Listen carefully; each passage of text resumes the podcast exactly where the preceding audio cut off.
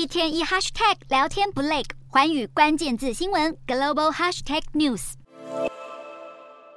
We are family。欧盟理事会主席米歇尔三日在乌克兰首都基辅举行的峰会上，向乌克兰大方喊话，誓言将竭尽所能的持续给予乌克兰支持。除了对乌克兰信心喊话，欧盟成员国也纷纷做出具体行动。在俄乌战况焦灼之际，欧盟与七大工业国以及澳洲在三日表示，各国已针对俄罗斯的石油价格上限达成协议。知情官员表示，新制定的俄国石油价格上限包含柴油等较昂贵的燃料，每桶将设定为一百美元；而燃油与其他较低价的产品则为每桶四十五美元。欧盟各国对俄罗斯的制裁不仅仅限于经济与贸易方面。路透社指出，对于二零二四年巴黎奥运，多达四十个国家正计划携手阻止俄国跟普丁盟友白俄选手代表国家参赛。除了欧盟外，美国针对俄罗斯的制裁行动也有了新计划。美国联邦法官二日裁定，遭到美方制裁的俄罗斯富豪马洛菲耶夫将被没收高达五百四十万美元的资产。美国司法部长贾兰德也在隔日宣布，这五百四十万美元将转交给国务院，并用于协助乌克兰人民重建建家园。除此之外，美国国防部也在三日发布声明。表示对乌克兰的军援新增二十二亿美元资金，